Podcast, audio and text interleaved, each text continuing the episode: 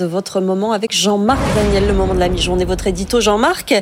On va faire un petit bilan ce midi. Voyons de combien ont été euh, baissés les impôts de production, Jean-Marc Daniel. Exactement, parce que c'est un des enjeux du moment. Vous vous souvenez que il y a presque cinq ans, on était en 2019, euh, le Conseil d'analyse économique avait remis un rapport qui avait fait assez, assez de bruit à l'époque, disant que, et ça s'appelait d'ailleurs impôt de production, impôt contre la production. Donc, euh, le titre était assez explicite. Et donc, le rapport disait que la France était le pays au monde derrière, enfin dans les économies développées, derrière la Suède, où il y avait des impôts de production les plus élevés. Les impôts de production, je rappelle, ce sont les impôts qui sont dus indépendamment des bénéfices, indépendamment de l'activité, sur le simple fait que l'entreprise produit.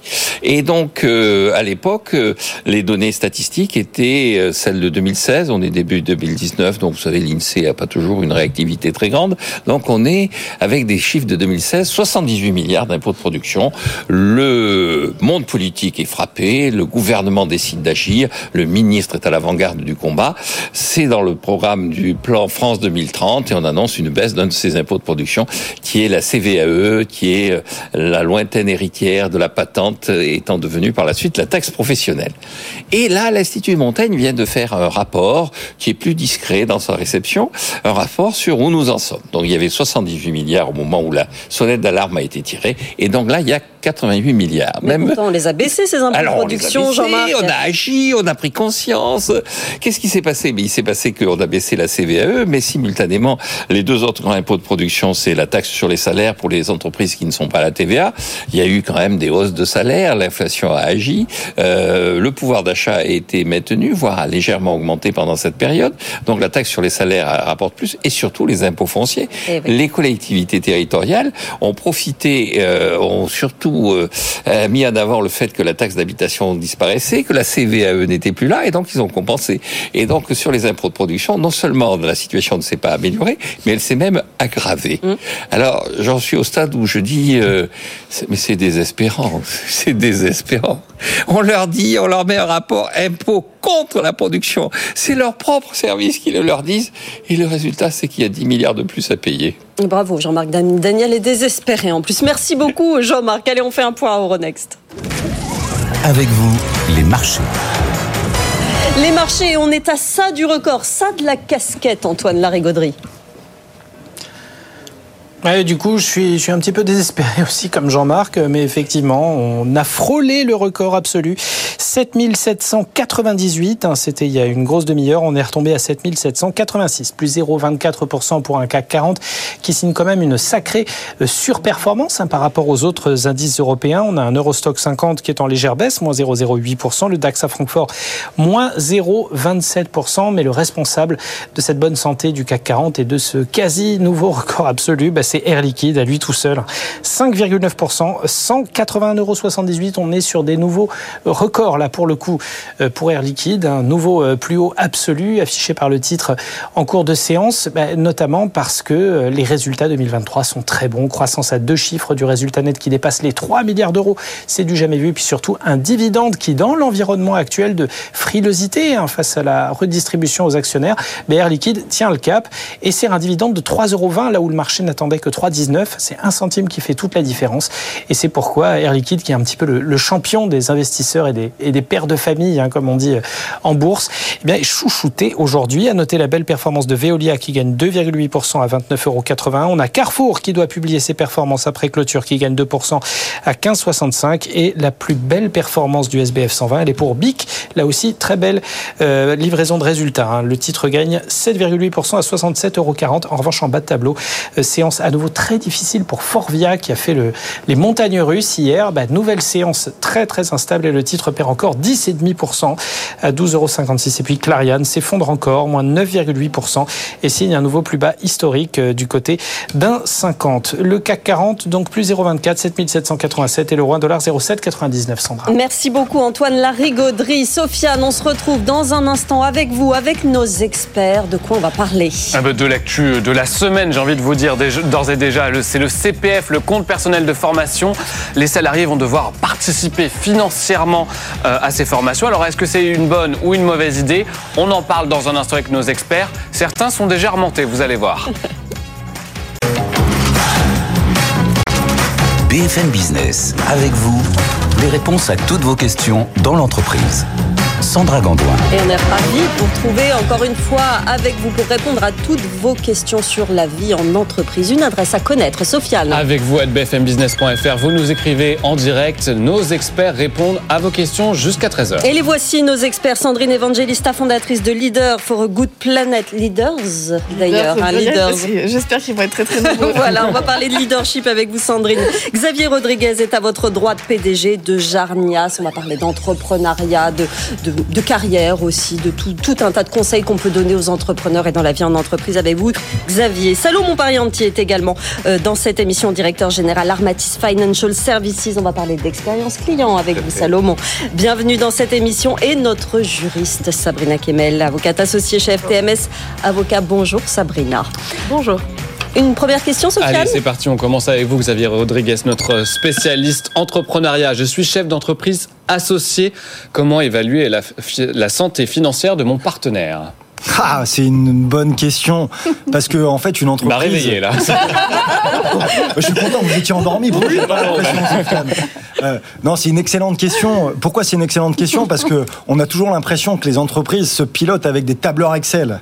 Et en fait, c'est pas uniquement les tableurs Excel qui font la valeur des entreprises. Et c'est encore plus vrai dans une entreprise de prestation de services. C'est souvent les gens qui composent l'entreprise qui en font la richesse. Oui, mais c'est bien de se poser la question quand même un petit peu plus tôt que quand on est déjà engagé, non? Ouais, normalement on se la pose. En tout cas, quand on s'associe, on Oui. a fait un business plan, on a regardé ce qui se passait. Quand on fait de l'acquisition, on se pose la question de faire une due diligence Mmh. un peu sérieuse. Mais ce qui est important, en tout cas, quand on s'associe avec quelqu'un, c'est pas de savoir ce qui s'est uniquement ce qui s'est passé euh, avant.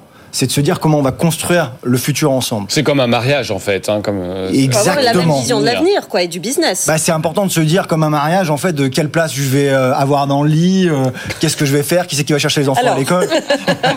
bon, C'est- un, petit- c'est un petit peu la même chose. Normalement. Donc une association pour qu'elle fonctionne correctement, moi j'ai quelques tips euh, si ça vous intéresse Ah bah, que je ça vous en nous donne, euh, deux trois. En tout cas, ce qui est important d'abord, c'est qu'on il faut être aligné. Alors j'aime pas ce mot valeur parce que ça fait un peu bullshit, mais en tout cas sur le cadre de référence, Euh, où on veut aller, comment on va le faire, comment ça se passe, euh, quels sont les rôles, comment ça va se passer notre quotidien dans l'entreprise. Et puis la deuxième sujet, c'est que il faut accepter qu'il y ait des problèmes qui va qui vont intervenir. On va pas toujours être d'accord. Et quand il y a des problèmes, il faut aussi se fixer des règles et un cadre en se disant comment on gère les problèmes qu'on va avoir ensemble. Et enfin, le troisième sujet, c'est comment on s'y prend euh, pour savoir où on va aller. Ce qui est important, c'est aussi d'être OK sur là où on va ensemble. la manière. Et la manière dont on va y aller. Donc, si normalement on coche toutes ces cases-là, c'est plutôt un mariage réussi. Sandrine, Oui, je suis d'accord, c'est un vrai mariage euh, professionnel. D'ailleurs, on parle, on parle de lune de miel aussi dans l'entrepreneuriat. Ça a une durée, on l'est- on l'estime à six Oui, mois. c'est-à-dire qu'à la fin de la lune de miel, on revient à la vie réelle parfois. C'est ça. Et alors, du coup, euh, bonne nouvelle aussi, on peut anticiper qu'est-ce qui va se passer dans la vraie vie. Après, Euh, comment on fait ça? Ben, On fait ça avec de la due diligence RH notamment. Euh, C'est-à-dire que je sors ma boule de cristal et euh, à travers plein de tests psychologiques et psychométriques, on est capable de voir qu'est-ce qui va se passer sous stress dans l'association.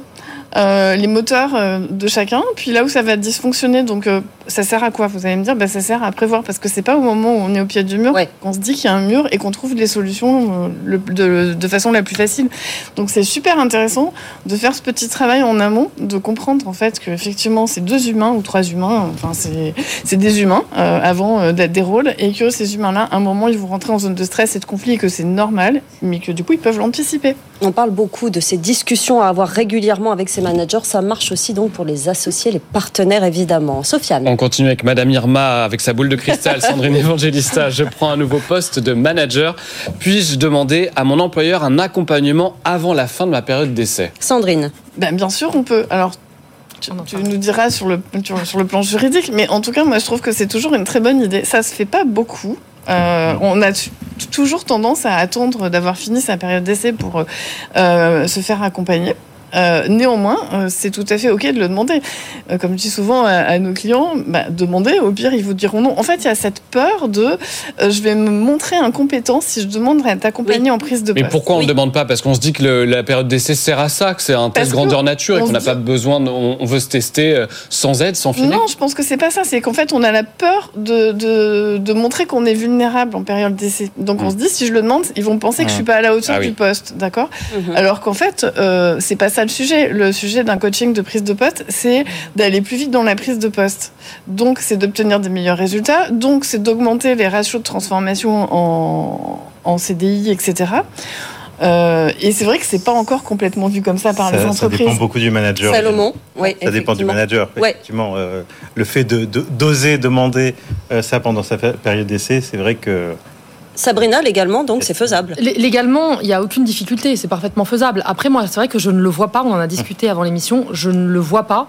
Je le vois plutôt en cours, en fait, euh, d'exécution du contrat de travail. Ouais. Donc après euh, 4-5 ans, euh, quand euh, un, des, un salarié euh, est vu comme étant un futur euh, talent, ou un, un- voilà, parmi les hauts talents de la boîte, bah là, on lui propose un coaching et puis on l'accompagne. Est-ce que c'est pas déjà trop tard, finalement? Bah, ça dépend, ça dépend quelle est la finalité, euh, ça dépend ce qu'on en attend. si- c'est un vrai talent, c'est pas trop tard. Il y, a, il y a aussi le fait, si on parle des périodes d'essai, qu'en fait on a des périodes d'essai qui sont à rallonge. Moi j'ai expérimenté euh, dans mon groupe euh, le fait de supprimer les périodes d'essai pour les collaborateurs pour qu'en fait ils déploient tout de suite 100% de leurs compétences immédiatement sans avoir en fait une épée au-dessus de la tête et de se dire en fait peut-être que je vais être arrêté. Parce que quand on travaille comme ça, on joue quand on joue au tennis, on dit on joue petit bras, bah, c'est un peu l'idée. C'est-à-dire qu'en fait on essaye de pas faire trop d'erreurs et donc du coup si on fait pas des erreurs, on n'apprend pas et on voit pas à quoi on va être euh, vraiment dans l'entreprise euh, capable. Donc, Mais dans, dans l'argumentation, euh, cette formation peut être présentée comme un des moyens pour arriver à ses fins dans la mission, Tout à fait, Sandrine. hein. parce qu'en en fait, ça augmente le pourcentage de réussite. Mm. Et ça, on le voit clairement, ça l'augmente de 30%. C'est pas négligeable, 30%. Ça veut dire qu'on va plus vite, on comprend plus vite les codes. Quand on prend un poste, il y a bien sûr nos compétences, ça, on les a, logiquement. Autrement, il y a un problème de casting, mais ça, c'est autre chose. Et, mais surtout, il y a comment on va s'intégrer euh, dans cette culture d'entreprise, dans ces codes, et comment on va comprendre l'écosystème avec lequel on doit bosser. Ouais. Il y a beaucoup de choses qui sont implicites là-dedans. C'est pas une question de compétences, donc ça n'a rien à voir avec euh, y être depuis euh, une semaine ou y être depuis six mois. Vous continuez à réagir sur BFM Business. Posez vos questions à nos experts à l'adresse avec vous at bfmbusiness.fr. Sofiane. Et on poursuit la, question, la séance de questions-réponses avec nos quatre talents du jour. Sabrina Kemel, notre juriste, justement. Voici cette question. Je veux mettre en place une salle de sport au sein de mon entreprise où les salariés pourront se rendre sur leur temps de pause. Mais en cas d'accident, qui est responsable? Sabrina. Eh bien, euh, ça reste l'employeur. Ça reste l'employeur puisque la salle de sport est considérée comme appartenant, étant une émanation de l'entreprise. Donc l'employeur reste responsable en cas d'accident. Alors on a souvent euh, des employeurs qui nous disent, mais attendez, je vais faire signer une décharge de responsabilité. Comme ça, euh, vous voyez, euh, chat perché, c'est pas de ma faute. Mais si nous propose ça, on fait quoi? On peut signer toutes les décharges que l'on veut, Sandra. Juridiquement, d'un point de vue juridique, ça n'a pas d'effet. Ah, c'est bon Ça n'a- savoir. ça n'a- pas d'effet. Donc d'autres euh, nous disent, mais attendez, alors dans ce cas, moi, je vais leur faire, euh, je, leur, vais- je vais leur demander un certificat médical, comme quoi ils sont aptes à la pratique du sport. Oui, euh, c'est une bonne chose, mais s'il se fait mal avec euh, un poids qui lui tombe sur l'orteil, ça restera quand même un accident du travail. Mm, mm. Donc la salle de sport, d'ailleurs dans la salle de sport, euh, on applique le règlement intérieur de l'entreprise. Vous voyez, il faudrait, si on, ne, vou- si on ne veut pas que les accidents soient considérés comme étant des accidents du travail, il faudrait que la salle de sport euh, soit à l'extérieur euh, D'accord. de, de, de l'entreprise. Ou que ça a été fait en télétravail. Alors, on passe Alors, encore alors, sur d'autres règles. Ah là là, oui, je sais, oui, je pourquoi sais. pas en mettant du coaching, euh, mettant des- du coaching sportif euh, en visio, pourquoi pas Tout est possible, hein, mais on y arrivera probablement. Bon, L'avantage, c'est qu'on n'a pas de risque de se blesser, nous, personnellement, dans l'équipe. Le sport, on connaît pas ça, donc au moins, c'est faisable. on travaille, on est avec vous 24 heures sur Voilà, 24. pas de Qu'est-ce que vous voulez que je vous dise? Il n'y a pas ce genre de risque, effectivement. On continue, On passe à la question du jour et à vos réactions sur LinkedIn notamment à cette question CPF. Les salariés vont devoir participer financièrement aux formations. Est-ce que c'est une bonne ou une mauvaise idée Autant vous le dire tout de suite, vous êtes assez remonté sur les réseaux sociaux. Vous nous avez beaucoup écrit. C'est le cas de Guillaume qui est responsable d'agence de conseil qui juge que le droit à la formation est encore amputé. Il est évident que de moins en moins d'employés pourront faire appel au droit à la formation. Autre réaction en Marine qui est assistante commerciale et qui nous dit c'est une très mauvaise idée avec deux points d'exclamation, c'est-à-dire la colère. Déjà qu'il n'y a pas ou peu de formation au sein des entreprises, le fait de devoir participer financièrement aux formations risque d'être un gros frein et pourtant la formation est tellement importante quel que soit son niveau ou son domaine. Et puis euh, Dina qui nous dit le problème c'est pas le CPF mais plutôt les business parallèles et les autres arnaques qui ont monté les individus, qui ont monté des individus afin de récupérer de l'argent sans se former et comme toujours il faut punir tout le monde. Ouais, là, on est effectivement dans un autre problème sur cette troisième réaction, mais une réaction, euh, euh, Xavier. Ouais, une, rapidement, déjà, la formation, c'est la clé du, progrès des équipes. Et en Alors, fait, est-ce qu'elle doit être à la charge entièrement euh, euh, finalement du, du, du compte ou est-ce que le salarié va devoir y Je participer crois que déjà il y a une grande responsabilité des entreprises, mais pas uniquement en fait, hein, de l'État et des pouvoirs publics. C'est-à-dire qu'en fait, on nous demande de plus avoir de véhicules euh, thermiques et d'avoir des véhicules électriques, de, de continuer euh, la transition énergétique. En fait, il faut qu'on forme euh, nos équipes en permanence pour qu'elles soient opérationnelles pour les marchés de demain. Et à côté de ça, on dit qu'effectivement, il faut que les salariés prennent une partie de responsabilité. Je trouve que c'est plutôt une bonne chose qu'en tout cas les salariés aient conscience du coût d'une formation. Pourquoi? Parce que ça permet en fait de lui donner de la valeur. Ce qui est gratuit n'a pas de valeur et donc du coup, je pense que c'est important qu'il y ait ça. Mais l'effet de bord, il Mais est le il compte de formation, c'est déjà des heures qu'ils ont cumulées. tout à fait. Exactement. Mais le fait qu'en fait ils payent la formation, ça a un vrai impact quand Mhm. même. En tout cas qu'ils y participent. Je trouve qu'en tout cas le, le sujet est intéressant. La manière dont c'est fait, les 10%, ça me paraît compliqué. Parce que sur, sur, des, sur des formations qui sont onéreuses, une formation dans le BTP, le sujet que je connais bien, il y a des formations qui peuvent dépasser les 10, 15, 20 000 euros. Ouais. Si on doit prendre euh, 10% de cette somme-là, c'est tout de suite 1000, 1500, 2000 euros. Donc effectivement, on est sur des volumes importants à traiter. Et qu'est-ce qui va se passer? C'est encore l'employeur qui va prendre à sa charge une fois plus les coûts de formation. Sandrine Je voudrais partager, je vais faire ma ronchon aujourd'hui. Hein. Ah. Une fois n'est pas coutume. Je trouve, je trouve fait ronchon. Euh, je voudrais partager un retour d'expérience qu'on vit, nous, depuis euh, presque 15 ans. Euh, ce que j'appelle le- la cold money et la hot money, c'est-à-dire l'argent chaud ou l'argent froid. Euh, quand c'est pas moi qui paye, c'est pas mon argent, l'argent il n'est pas chaud. Et ben on le voit vraiment en termes de niveau d'engagement. Euh, donc, euh, en fait, ce qui se passe, euh, nous, ce qu'on voit beaucoup, on a presque 40% de nos clients qui se payent leur propre coaching. Pourquoi? Parce qu'en fait, le coaching, c'est pas éligible à la formation. Donc, déjà, le problème se pose pas. Il y en a un certain nombre qui se disent que après avoir fait plein de formations, en fait, ce qu'ils ont besoin, c'est pas de comprendre tout, c'est de savoir mettre en œuvre. Euh, donc j'ai des cabinets euh, concurrents qui bidouillent en parlant de formation, action, etc. pour passer dans le CPF. Moi, je refuse euh, de, de rentrer là-dedans. Donc du coup, je me suis un peu tiré une balle dans le pied dans le business model, hein, d'accord, mais c'est ok. Et en fait, en me tirant ma balle dans le pied dans le business model, j'ai aussi fidélisé et attiré des clients qui sont ultra motivés et ultra engagés. Ouais. Et qu'est-ce qui se passe? Ils se le payent à titre personnel. Alors c'est vrai que nous on est plutôt sur une team manager dirigeant, hein, c'est vrai. Donc ils ont aussi les moyens. Donc euh, je suis complètement en phase que euh, sur certaines autres populations ça va poser problème. Et oui, c'est la je- limite de votre, euh, de Non, votre mais- raisonnement quand même. mais C'est- c'est- il faut avoir les moyens de Mais pouvoir se c'est le pour payer. ça que je le précise. Mais sur cette, euh, sur cette cible-là, ce qui est très intéressant, c'est qu'après, en fait, ils ramènent d'autres choses dans l'entreprise et ils font bouger les lignes, eux, sur le plan de la C'est formation. Donc, intéressant parce que Jenny Gauthier disait la même chose hier. Elle se posait cette question si donner une partie de la formation, en tout cas y participer, euh, justement, euh, avait un sens au niveau de l'investissement. euh, c'est un investissement personnel et du coup, forcément, le niveau d'engagement, c'est pas le même. Exactement. Maintenant, ça va être discriminant. On est d'accord que. Euh, Dissuasif même. hein. Dissuasif et discriminant. Donc, ça va augmenter les- les- l'hétérogénéité. Sujet On- clivant, en tout cas. Oui, on va y revenir tout à l'heure dans la deuxième partie de l'émission. Mais avant cela, une question pour vous, Salomon Parianti, pour l'expérience client. Nous sommes une nouvelle banque en ligne. Nous, nous- pour nous imposer dans un contexte de plus en plus concurrentiel, nous avons décidé de proposer une prime à l'ouverture d'un compte courant. Bah, seulement voilà, nous sommes victimes de notre succès. Comment gérer les pics liés à cette promotion? Salomon. Là aussi, on s'est tiré une balle dans le pied. Ouais, c'est ça. Il y, a, il y une actualité sur les, sur les banques en ligne. hein. Vous n'êtes pas sans avoir ce qui s'est passé avec euh, My French Bank, euh, la filiale de la Banque Postale, Orange Bank, qui, euh, le, Orange qui a vendu euh, ses, ses clients Ouais. à Hello Bank, etc. Donc pour, pour gérer ces pics, euh, c'est déjà euh, s'assurer que les euh, souscripteurs, entre guillemets, des comptes courants, aient une visibilité globale euh, des conditions euh, d'accession à cette prime. Euh, donc c'est la notifier sur le site internet, la notifier sur le serveur vocal interactif lorsqu'ils appellent euh, leur banque en ligne, et vérifier effectivement qu'on n'a pas en face de nous que des chasseurs de primes entre guillemets. Mm, mm. Donc ils sont là pour euh, faire le coup, prendre les euh, 100, 100, 120 euros et basculer après sur un, un autre compte ou un- une autre banque en ligne. Donc là, tous ces critères font qu'on peut mettre en place aussi des cellules de débordement avec des experts justement qui sont formés. On- ils sont également certifiés intermédiaires en opérations bancaires et services de paiement pour euh, effectivement conseiller et adapter effectivement le, le flux. On a une autre euh, possibilité, c'est justement revoir peut-être le plan média ou étaler euh, dans le temps cette prime euh, à la souscription, Ouais. euh, qui permet effectivement bah, de fidéliser nos, euh, les clients de cette Et banque limiter, et de limiter effectivement l'afflux sur une même période. La question du jour, Sofiane. Oui, parce qu'il ne vous aura pas échappé que ce mois de février compte exceptionnellement 29 jours. D'où cette question de Tom. Il nous demande est-on plus payé en année bissextile La réponse dans un instant. Notre juriste va vous répondre. J'ai peur que vous soyez un peu déçus. Chaque journée compte visiblement. À tout de suite. BFM Business, avec vous, les réponses à toutes vos questions dans l'entreprise.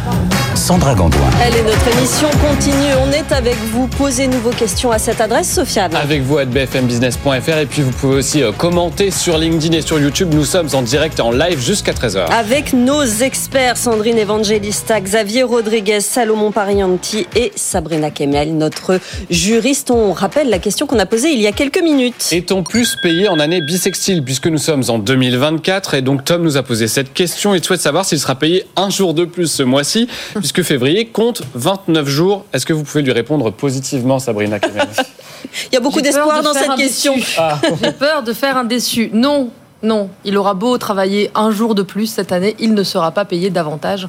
Euh, le salaire qui tombera à la fin du mois sera identique au salaire du mois précédent, sauf s'il a une prime euh, quelconque. euh. Il faut le voir différemment. Alors, on va se dire que le février est le mois le plus rentable de l'année, parce que si on est payé de la même manière tous les mois, euh, que ce soit 31, 29 ou 28, c'est que C'est vrai, c'est quand meilleur. même comme ça qu'il faut le voir. Oui, on pourrait le voir comme ça. Ouais, je préfère le voir comme ça, personnellement. Sofiane. ça fait un peu plus plaisir. Une question pour vous, Xavier Rodriguez. Euh, comment améliorer la visibilité de mon entreprise? On vous pose la question à vous, spécialiste de l'entrepreneuriat. Alors comment on améliore sa visibilité? Alors déjà la communication pour les gens qui me connaissent, ils savent que moi j'aime pas ça, Euh, mais surtout ils me croient pas quand je le dis parce que c'est pas vrai. je pense que aujourd'hui euh, améliorer la visibilité de son entreprise, si les, les chefs d'entreprise le font pas, j'ai envie de dire c'est une faute grave. Et euh, en fait euh, on peut pas avoir euh, des Oh savoir-faire et de pas les faire savoir. Rouge. Moi, je suis un archi convaincu que c'est la communication est importante. Pourquoi? Parce que je compte plus le nombre de leads commerciaux qui m'arrivent via les réseaux sociaux. Euh, je compte plus non plus le nombre de personnes que je recrute à travers les réseaux sociaux. Donc en fait, faire rayonner son entreprise, elle est importante. Aujourd'hui, on a des outils qui nous permettent à tous en tant que chefs d'entreprise d'avoir quasiment la même visibilité que des grands chefs d'entreprise du CAC 40 ou alors euh, des stars américaines. Donc euh, avec beaucoup d'humilité, je pense qu'il faut euh, arrêter d'imaginer que communiquer, c'est comme ce qui se passait il y a 20 ou 30 ans, c'est-à-dire l'ego du dirigeant qui se regarde dans le miroir. Aujourd'hui, c'est plus, c'est Il y a plus plein d'outils pour se faire violence, en l'occurrence. Ouais, exactement, tout Ouais. à fait. Puis aujourd'hui, on arrive à faire des choses incroyables, que ce soit avec l'intelligence artificielle, que ce soit avec les réseaux sociaux qui sont disponibles. En fait, euh, on, ça nous permet de faire plein, plein de choses. Ouais. Salomon. On n'a pas le choix en fait depuis 4 ans, on est obligé de communiquer via les réseaux sociaux et surtout de répondre et de mettre en vrai. place une relation client et j'allais dire un, un service marketing compétent puisque Hum. C'est les moyens dont dispose une entreprise pour créer, développer et conserver sa clientèle. Donc, ça euh, doit rentrer dans la routine presque hein, du chef d'entreprise et, et de l'entreprise et même du salarié, hein, parce qu'on doit faire soi-même aussi sa propre, euh, sa propre communication. Sandrine. Ce qui est pas simple parce que ça veut dire que c'est encore des nouvelles compétences en Mmh. plus. Mmh. Euh, Et du temps, et du temps. c'est du temps. Mais au-delà du temps, c'est aussi des nouvelles compétences. C'est-à-dire que les codes des réseaux sociaux, enfin moi perso, je suis pas née avec. Euh, ça m'a demandé euh, beaucoup de beaucoup de, de travail et, et, aussi ça ça pose la question de. Il suffit pas d'être visible. Euh, ça pose la question de quel quel genre d'impact je veux avoir et donc quel type de ligne éditoriale je vais mettre en œuvre. Et, et ben ça s'apprend quoi. On n'est pas né en sachant faire ça. Ça veut dire que tout contenu n'est pas bon à poster. Il faut réfléchir à ce qu'on veut faire. Alors moi, je suis pas d'accord. Je vais être ronchon aussi euh, par rapport à ça, Euh, parce qu'en fait, à vouloir faire trop bien, on fait pas.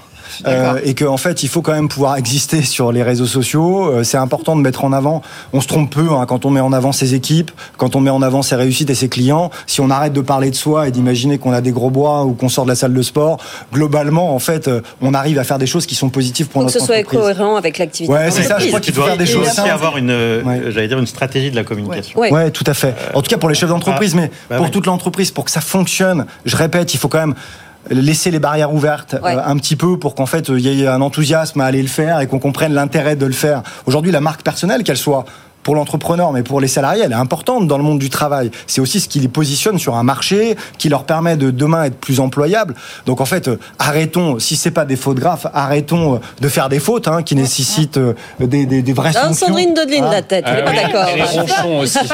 Je suis pas complètement d'accord parce que derrière, ce qui est en jeu, c'est le leadership. Donc, ta marque personnelle, si tu postes des trucs qui apportent aucune valeur à personne, tu te fais plaisir, euh, super. Moi, je peux poster des super photos de moi. Enfin bon, à- à- attends, si tant est qu'elles soient super. Mais bon, c'est un autre sujet.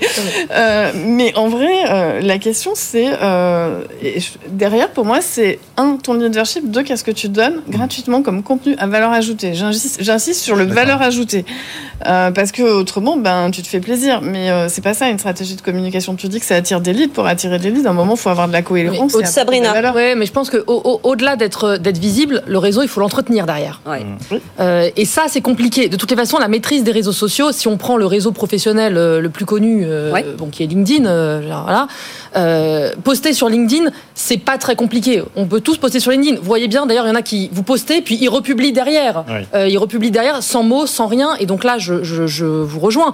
Euh, Il n'y a pas de contenu. Euh, c'est pas, c'est pas très lisible. On ne sait pas trop ce qu'on veut en dire. Euh, mais au-delà de ça, je vois aussi beaucoup de personnes, euh, dont moi, par exemple. Hein, vous voyez, on va pas poster de façon régulière parce qu'on se met des barrières. On se dit ah non, bah là, je l'ai pas fait comme ça. J'aurais dû dire ça, donc je ne le poste pas.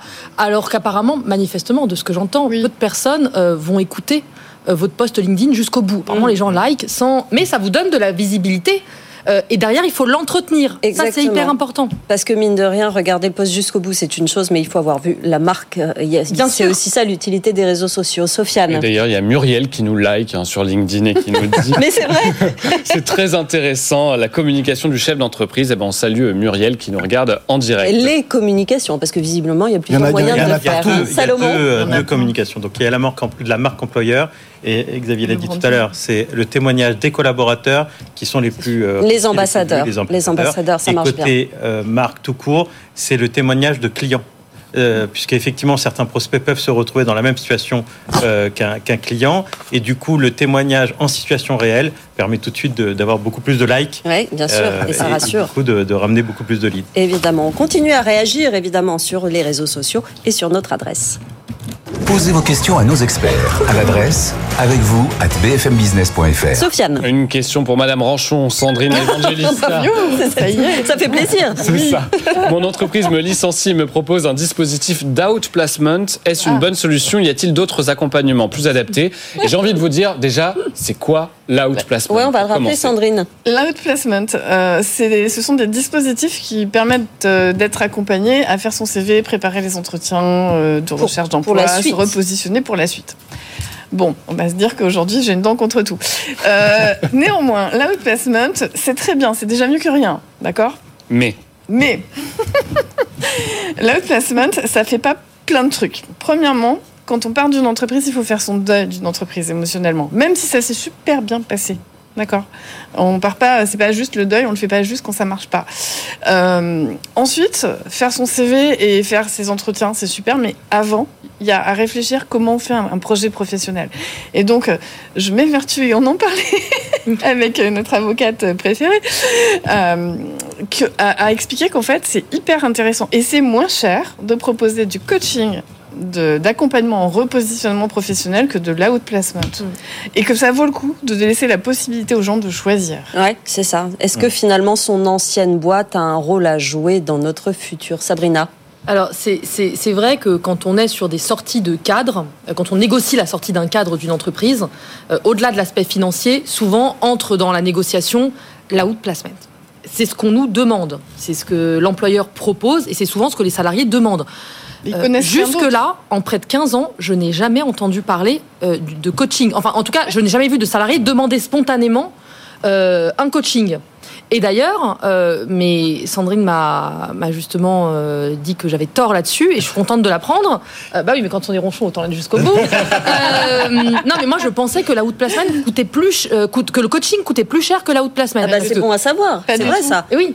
Et, elle me, et non, apparemment non. Mais c'est le- ça, une On a chose. toujours fait comme ça. Mm, mm. Et en Ça, fait, c'est une question de méconnaissance. C'est pas une question de, de, de coût. C'est une question que c'est pas dans l'usage. Sofiane. Le sujet qui vous fait le plus réagir, c'est évidemment le CPF, encore et toujours, avec cette euh, réforme hein, qu'on attend, dont on attend euh, tous les contours. Euh, quelques réactions d'auditeurs. Michel, qui est ingénieur, lui, est plus positif. Enfin presque. Il nous dit c'est une bonne manière bah, de tuer le dispositif. Et Gérard lui répond au contraire, qui paye un peu se sent motivé, Eh ben propriétaire oui. du savoir acquis. C'est ce que vous disiez, Xavier et- et Sandrine, tout à l'heure. Et donc on va en parler justement avec Oui. un petit coup de fil. Si vous le voulez bien, Arnaud Portanelli, cofondateur de Lingueo, un organisme de formation. Bon bah, alors, on imagine que en tant que formateur, pour vous, cette idée de faire payer les salariés euh, une part de cette formation, c'est pas forcément une bonne idée. Eh ben non, je vais vous surprendre. Bonjour à tous. C'est une super idée à condition qu'on l'amène très très bien. Et pour l'instant, la direction qui est prise, c'est une catastrophe. Pourquoi c'est une catastrophe? La première chose, c'est parce qu'on parle de pourcentage. Donc, à partir du moment où vous voulez qu'un dispositif anciennement euh, gratuit, même si on n'aime pas dans la formation employer ce terme, devient payant, euh, il ne faut pas que ce soit un pourcentage, parce que la réaction du- des titulaires du compte personnel de formation va être évidente et ils vont acheter des formations les moins chères possibles.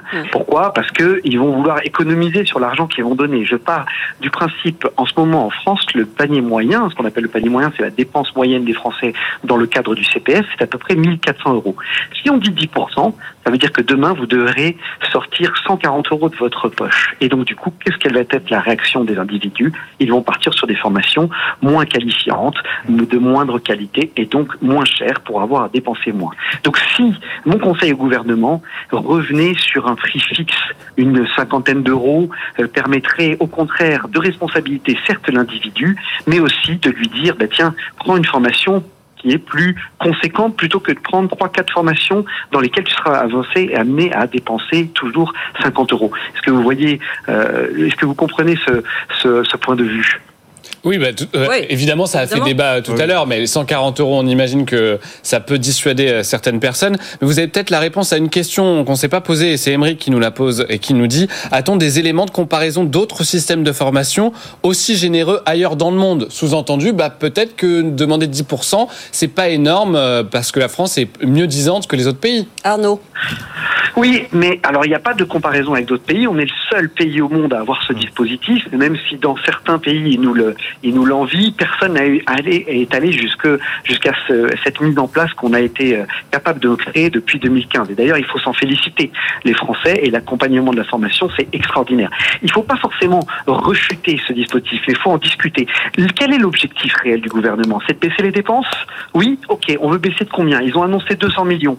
Ben, pourquoi pas retirer une des formations qui vient juste de rentrer dans le dispositif Mon compte formation, qui est le permis moto Quel est le lien réel entre l'employabilité et votre capacité à, à- à vous déplacer avec une moto? Est-ce qu'il est véritable? Donc si vraiment le but est de faire des, euh, des économies, il y a d'autres moyens que d'imposer à tout le monde, y compris aux gens qui ont le moins d'argent ou le pouvoir d'achat le plus euh, compliqué, en sachant qu'on est aussi en période d'inflation, de leur demander de participer aux frais. Mm. Et une autre chose intéressante, si par contre on dit ok c'est bon, on est sûr que c'est la vraie solution, ce fameux ticket modérateur qui devrait avoir un autre nom, peut-être la participation aux frais, qui serait peut-être plus acceptée psychologiquement, est-ce qu'on peut pas le conditionner? Le conditionner par exemple dire ok si je le fais sur mon temps de travail avec l'accord de mon employeur, dans ces cas-là je n'ai pas de participation aux frais. Parce que bien sûr le gouvernement a parlé de, de, euh, de conditions sur de l'abondement d'entreprise, mais est-ce qu'on peut redéfinir ensemble qu'est-ce que c'est qu'un abondement d'entreprise Mmh, mmh. Vous voyez, il y a beaucoup de choses à faire. Ouais. Je pense que l'idée est bonne, mais il faut vraiment qu'on y travaille rapidement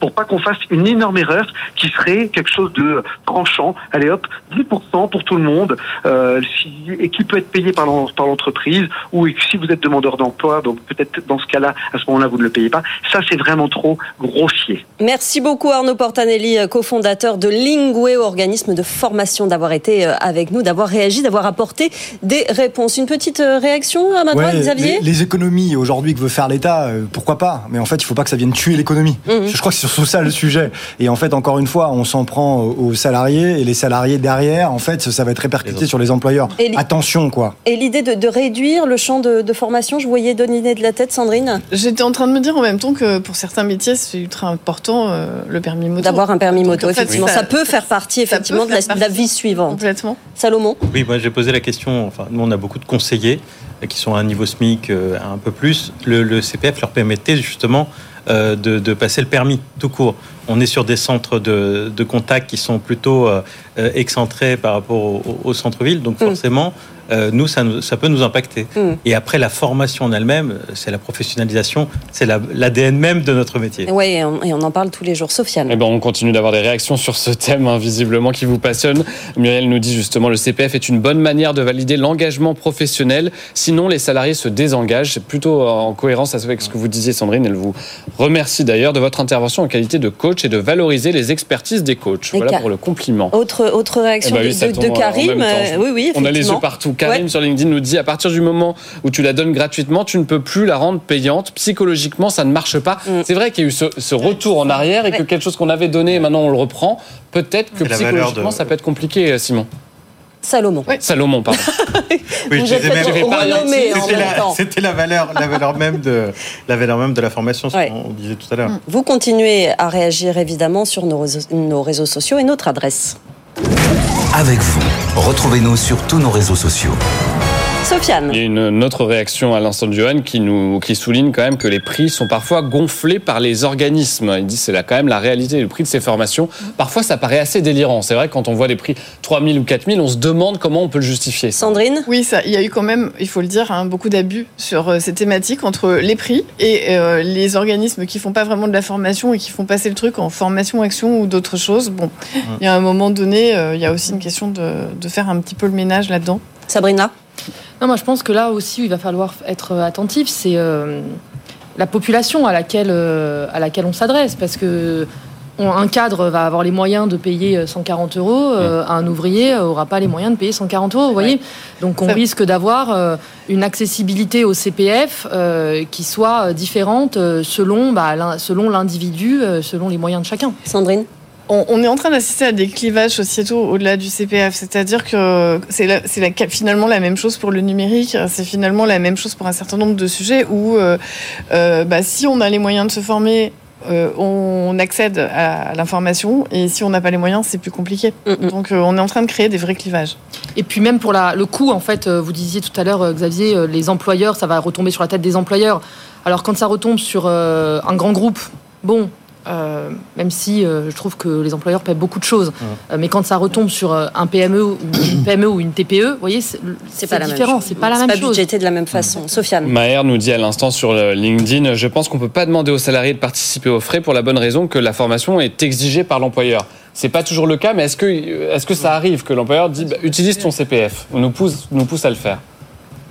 Euh, moi, je ne l'ai pas vu. Après, ça peut arriver. Il n'y a pas d'obligation. Euh, on voit davantage de salariés qui vont utiliser leur CPF parce qu'ils vont vouloir faire une formation à côté. Et là, ça va peut-être poser difficulté. Ouais, Tout ce qui est faut, faut- formation faut- faut pas, faut pas confondre non. formation en interne pour effectuer ses missions quotidiennes et aller vers les années euh, plus tard, regarder vers l'avenir, et formation qui va vous permettre de changer de voie. On est d'accord. Xavier Ouais, parfaitement. Il fait, je pense qu'il faut pas tout mélanger sur ces sujets-là. Ouais, ouais. Euh, Aujourd'hui, l'entreprise elle a quand même une responsabilité pour faire en sorte que ses salariés restent dans le monde du travail. Euh, et ça, c'est les formations qui sont professionnelles, en tout cas dont, l'entreprise a besoin. Euh, on construit un plan de formation pour savoir où on veut aller demain, dans deux ans, dans trois ans, dans cinq ans avec nos salariés. Mm. C'est parfois des formations longues qui peuvent être complètement différentes de celles du CPF. Et je, rebondis quand même sur un sujet de, de dissuasion. Il faut faire attention que ce dispositif soit pas dissuasif et qu'effectivement on refasse pas encore du clivage. Moi, une grande partie de mes équipes euh, sont des techniciens qui interviennent sur les chantiers. Là, on parle beaucoup de cadres, etc. Mais il faut faire attention à ça. Pour eux, c'est un vrai, véritable impact hein, euh, s'ils doivent prendre 10% en charge de, de formation. Un Sofiane compliment pour vous puisque vous prenez la parole après Sandrine, c'est votre tour. C'est Adeline sur LinkedIn qui dit bah, Xavier a raison, euh, mieux vaut euh, euh, faire que un, poster Mieux un poste fait que que parfait. Fait Voilà. que parfait, c'est Super. l'expression. C'est un rapport à- au sujet de tout à l'heure sur faut-il ou non poster sur les réseaux sociaux et à quelle fréquence? Une question pour vous, Salomon. Cette fois, je me trompe pas. M- Mea Maxima culpa. Je viens d'arriver à la tête du département marketing de ma société. Euh, L'un de mes objectifs 2024 est d'évaluer la satisfaction globale de nos clients. Mais quel est l'indicateur le plus pertinent Salomon. Alors, effectivement, on parlait tout à l'heure de, de- de communication. Euh, pour évaluer la, la satisfaction de clients, c'est le- ce qu'on appelle le NPS, le Net Promoter Score. Euh, c'est une question qui est posée à l'ensemble des clients. Euh, ça peut être avant l'achat, pendant la vie et après l'achat. Euh, est-ce que quel est le pourcentage pour que vous recommandiez euh, la marque? Et là, vous avez euh, trois catégories de, de personnes. Ceux qui vont noter de 0 à 6 ce sont les détracteurs. 7 et 8, ce sont les passifs ou les neutres. Et 9 et 10, ce sont les, les promoteurs. 8, c'est neutre 8, c'est neutre. Pourtant, on a l'impression qu'on donne quand même un 8, c'est pas, c'est pas rien. quoi. C'est bon à savoir. C'est bon à savoir. Ouais, ouais, effectivement. Euh, et donc là, il y a des spécialistes comme euh, Init, hein, qui est une, une société d'études euh, qui, qui, gère tout ce qui est baromètre, satisfaction, expérience client, justement, et qui permet euh, d'établir. Alors, cette personne peut effectivement se, se, mettre en contact avec eux de ma part, hein, puisqu'ils établissent effectivement quelle est la stratégie de, de satisfaction de notes et quel baromètre mettre en place. Ça peut être de la satisfaction à chaud, à froid et avoir effectivement un bilan global euh, pour améliorer l'efficacité et fidéliser sa clientèle. Sofiane. On passe à l'actu du jour. C'est cette enquête de l'IFOP sur la qualité de nos bureaux. Et elle est commandée par un spécialiste de la construction immobilière bas carbone. Eh bien, quand ressort-il? Eh bien que 43% des jeunes salariés considèrent que leurs bureaux ne répondent pas à leurs aspirations. Alors, de quelles aspirations euh, exactement parle-t-on? On a demandé ça à Marc Lafont, le président de l'entreprise, qui a commandé l'étude. Il nous répond. Première contre-vérité, le télétravail aurait tué le bureau. Eh ben non. On s'aperçoit avec cette étude que pour 90% des jeunes interrogés, euh, le bureau est un, est un point essentiel dans leur décision de rejoindre une entreprise. Donc on n'est pas du tout sur euh, un produit obsolète, on est en fait sur un levier extrêmement puissant de recrutement et de conservation des talents. Deuxième contre-vérité, c'est celle dont vous parlez, en fait, qu'en matière d'immobilier, il n'y a que la localisation qui importe. 71% des jeunes interrogés qui ont déclaré euh, qu'ils qu'ils préféraient augmenter leur temps de travail entre leur domicile et leur bureau de près de 15 minutes, leur temps de trajet, pardon, ouais, entre le domicile et le bureau de 15 minutes pour être dans des bureaux de dernière génération le dirigeant de WO2 qui était l'invité de Good Morning Business tout à l'heure. Alors Sandrine Evangelista, ces, chiffres battent un peu en brèche l'idée reçue qu'on avait. On pensait que le télétravail finalement avait tué le bureau. Bah pas du tout. Oui, on observe que pas du tout, effectivement, ça correspond à ce qu'on voit. Euh, et aussi à, au projet qu'on a dans les projets de transformation qu'on accompagne. C'est-à-dire, euh, pour moi, le bureau, c'est avant tout un endroit où on, on, va créer des relations pour travailler ensemble.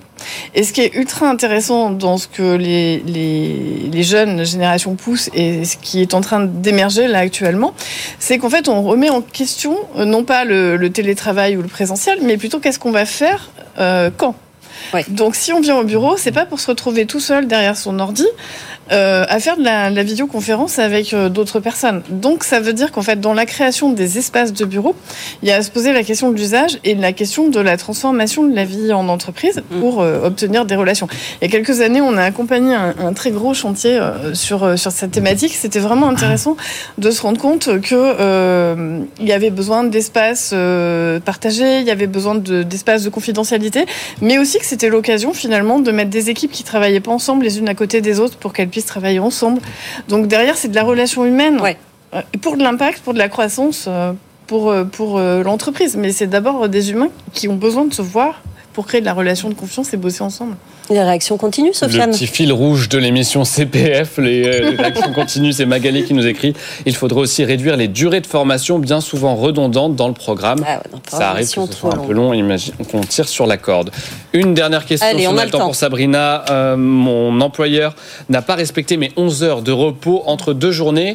Euh, que puis-je réclamer? Sabrina Kemel eh bien, il peut réclamer des dommages et intérêts. Alors là, Sofiane, ah. comme vous êtes fin juriste, vous allez me répondre, mais quel est son préjudice? bah oui. Eh bien, euh, peu importe qu'il ait un préjudice ou non, la Cour de cassation a considéré que le préjudice était que l'indemnisation plutôt était automatique.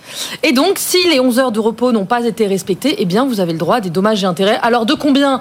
Eh bien, j'ai envie de dire, ça dépendra du juge devant lequel vous tomberez, mais euh, peut-être quelques centaines d'euros si c'est une ou deux journées, euh, des milliers d'euros si euh, on est sur le, si c'est en année, si on le compte en année. Mais donc, il n'y a pas de euh, il n'y a pas de démonstration du préjudice. Compliqué. Alors que, oui. C'est compliqué parce que pour nous juristes, normalement, quand euh, vous avez des dommages et intérêts, euh, c'est-à-dire qu'il y a eu une faute, un préjudice et un lien de causalité entre les deux. Donc vous imaginez là la, tête que vont tirer les employeurs quand on va venir leur dire oui tu n'as pas respecté mes 11 heures de repos et je veux des dommages et intérêts quel est ton préjudice?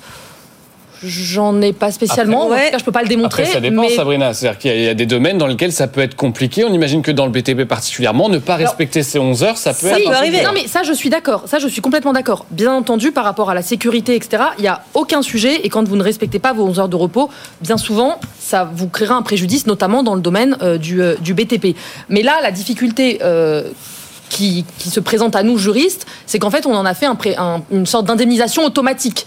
Comme pour d'autres sujets aussi. Hein. Mm. Vous voyez, mais 11 heures de repos non respectées, préjudice euh, et indemnisation automatique. Très rapidement, Xavier, une réaction Ouais, il faut, en fait, déjà, la première étape, c'est de respecter les règles et d'avoir un bon dialogue social avec Ouais. les équipes. Ouais. Je pense que c'est déjà la, la- la base et il faut se le rappeler.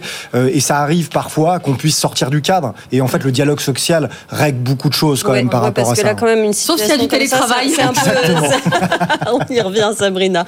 Euh, Sofiane, on répond à la question du jour Ah très oui, vite. on on en a parlé, donc on va faire vite. Sur le CPF, les salariés vont devoir participer financièrement aux formations. On vous a demandé si c'était une bonne ou une mauvaise idée. Bon, bah, sans surprise, c'est une mauvaise idée, très largement. 80% sur LinkedIn, mauvaise idée à 70% sur X et sur Insta, 64%, donc entre 2 tiers et 4 cinquièmes de non, non, non. La question de demain, Sofiane. Demain, quel est le critère le plus important pour votre bureau Puisqu'on parlait justement de vos aspirations au bureau? Alors, est-ce que c'est son emplacement avec la distance domicile-travail Ou est-ce que c'est plutôt ses équipements et l'aménagement intérieur et extérieur de votre bureau? Vous nous répondez sur tous les réseaux sociaux euh, de BFM Business. Et puis, on en parle demain avec nos quatre experts. Et en attendant, on remercie nos quatre experts du jour, Sandrine Evangelista, Xavier Rodriguez, Salomon Parientier, Sabrina Kemel. Merci à tous d'être venus dans cette émission. Vous êtes les bienvenus, évidemment, vous le savez. En attendant, vous nous posez vos questions. On y répond toute la journée sur les réseaux sociaux. Très bonne journée sur BFM Business. Avec vous sur BFM Business.